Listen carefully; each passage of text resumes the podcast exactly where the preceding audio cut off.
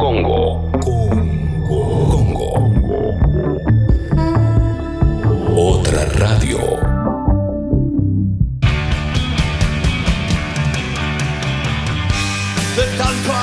Andar por la cornisa. Vamos, Leo. Qué locura, ¿no? Todo lo que se vive, qué barbaridad, por favor. Eh, pequeña contractura en el cuádriceps derecho, eso es lo que tiene Lionel Messi y por eso no pudo estar en los últimos entrenamientos colectivos eh, que se hicieron el miércoles y hoy. ¿eh? Así que es el, comunicado del Barcelona. La verdad es que mm, vamos a ver qué es lo que pasa. Mm, dicen que vuelve a trabajar con el grupo de forma normal, pero el partido ante el Mallorca es el 13 de junio, cuando se reanuda la competencia. Recordemos que puede haber una noticia en ese encuentro que no sea de Lionel Messi, este Messi renovado con el pelito un poquito más largo de lo que lo venía teniendo y sin barba. ¿eh? este rejuvenecido lío. Y, lo que sí puede ser que ocurra es que puede llegar a estar eh, dentro de los concentrados del Mallorca este chico Lucas Romero, que tiene 15, 16 años, que lo que va a hacer es eh, darle otra vez a la Argentina que un chico que nació en México, pero que juega para la selección argentina, tenga la posibilidad de mostrarse por primera vez ante los ojos del mundo. Un pibe que Lo, lo, estuve observando un poco, mm, obviamente que con jugadores juveniles, eh, pero tiene un remate impresionante, ¿eh? un chico muy habilidoso, pero con un remate aparte muy potente. Esto que también caracterizó a Messi durante su carrera, que fue perfeccionando la forma de remate, de patear, hasta transformarse en el mejor especialista de tiro libre que tiene el fútbol mundial, ¿no? Eh, ¿Sabes qué me hizo acordar eso? ¿Se acuerdan cuando Ginobili, una temporada en la NBA, se propuso lanzar libres casi de forma perfecta y llegó a lanzar en un 92%? Sí. que una locura, ¿no? Digo, por la cantidad de veces que tenés que tirar. En ese, en ese momento, porque uno dice, y un libre no es tan difícil para un jugador. Y obvio, también la meten de aro a aro cuando hacen los entrenamientos. Pero otra cosa, están en la cancha con toda la gente poniéndote el dedito como diciendo, no, no lo metés, no lo metés. Viste, claro, no es lo mismo. Claro, el entrenamiento no es lo mismo que jugar de verdad. Eh, y lo logró Ginobili. Siempre me voy a quedar con eso porque eso habla de la superación de los deportistas. Y si quieren, me voy más atrás. Chilaver no pateaba tiro libre, pero se quedó un día y empezó en Vélez a, patear y a patear todos los entrenamientos dos horas. Hasta que en un momento, cada vez que iba a patear Chilaver, la gente ya sabía que venía algo fuerte. Pero termina sucediendo. Eh, van, van perfeccionándte Me gustan eh, esas historias, Leo, me gusta la, deportista que se pone a practicar, pero 7000 tiros libres hasta que le sale bien. Mira, yo, te iba a decir una que es buenísima, pero eh, y te lo, voy a, te lo voy a traspolar a algo que me tocó vivir de cerca. Antes de que cuando Alboy sube a primera, eh, Emanuel Gigliotti estaba ya jugando, obviamente había jugado desde hacía bastante, pero eh, iba a jugar de, delantero, iba a ser uno de los titulares. Y sé que todos los entrenamientos se quedaba practicando remate abajo cruzado, ¿viste? Como que la tiraban larga y el tipo la agarraba cruzada y la pum, la tiraba a cualquier lado, adentro, afuera. Y el día que fue River eh, al Boy al Monumental en cancha de River, hace un gol igual al que practicaba siempre.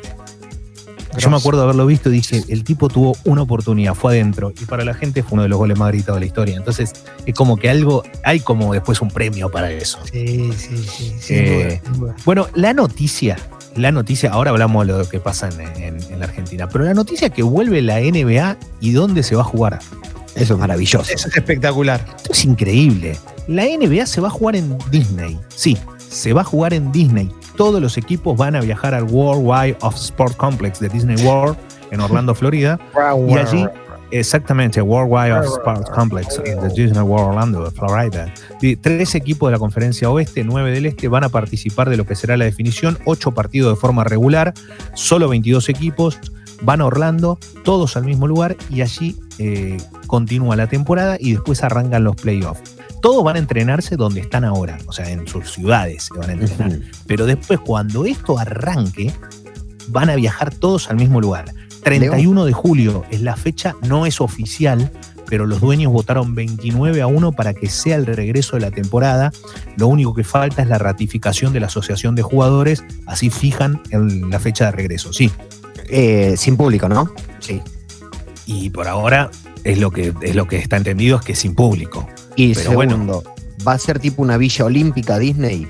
Claro, o sea, lo que pasa es que es una ciudad, la verdad que uno también ¿no? lo dice como si fuese, che, son dos cuadras y acá van a estar los 24. No, no, es una ciudad. Es, una ciudad dentro de Orlando. no, es el Ital Park. Claro, e- esto está bueno remarcarlo también, ¿no? Porque uno piensa. Clemente, ahí para que digas lo del centavo. eh, yo creo, yo creo que tenemos, yo creo que tenemos que mandar a, a Eli Macia que cubra la, que cubra la temporada. Así, así vive su sueño. Le gusta el deporte y vive también ahí en Disney durante muchos, Sí, sí. muchos días que le encanta. Sí, Eh, está preparada para eso. Exactamente. Así que eh, veremos, veremos cómo se termina dando esto, pero fue la noticia, ayer salió en todos lados y la realidad es que no deja de llamar la atención, ¿no? Porque es como, che, tienen un lugar para que se, para que puedan jugar todos juntos estos tipos que son, sí, acá, vení.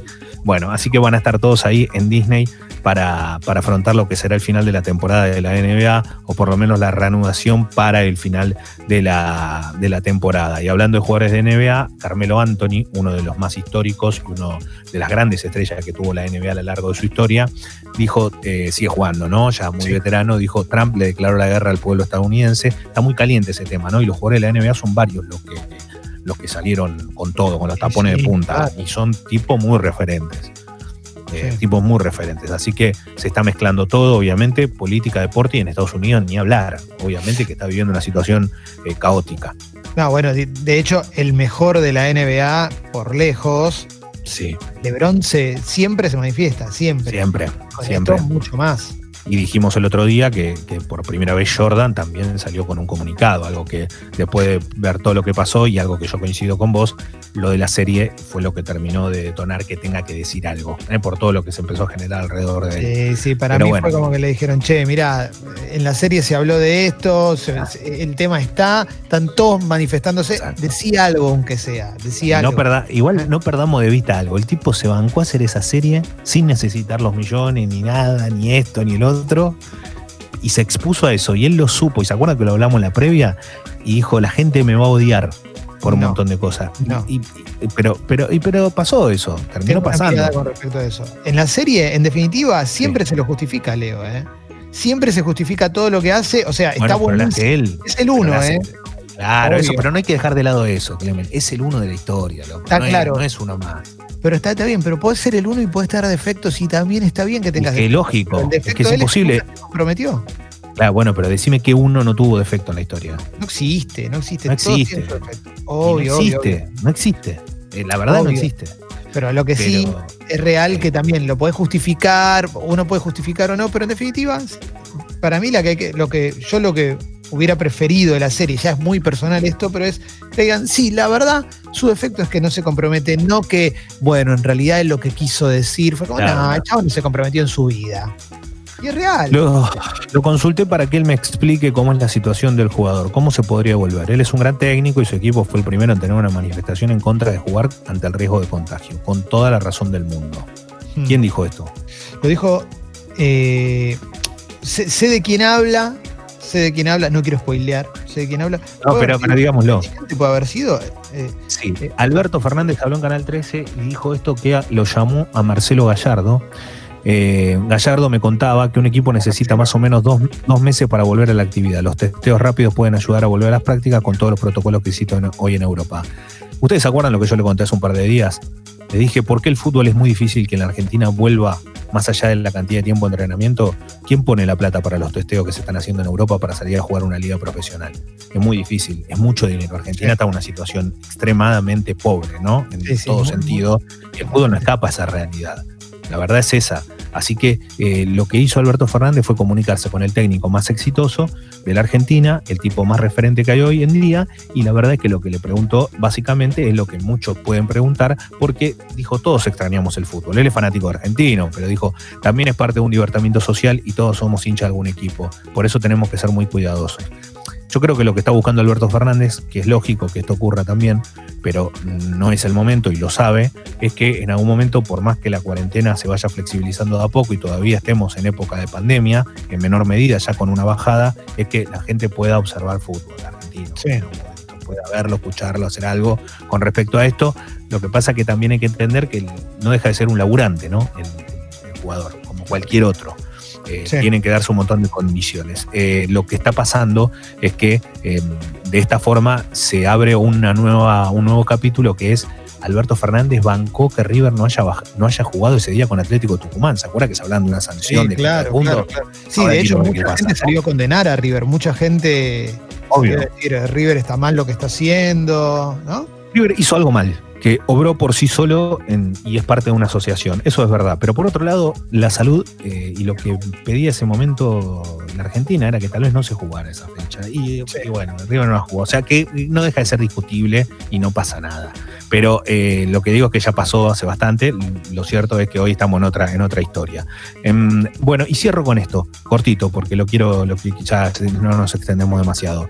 Eh, Delfina Piñatelo había hablado y había dicho que ella no iba a seguir entrenando porque no sabía si iba a volver a competir, debido a que hace 11 meses que no se tira al agua para, para los Juegos Olímpicos de Tokio, necesita un entrenamiento muy fuerte. Todas sus competidoras lo están haciendo. Esto causó efecto.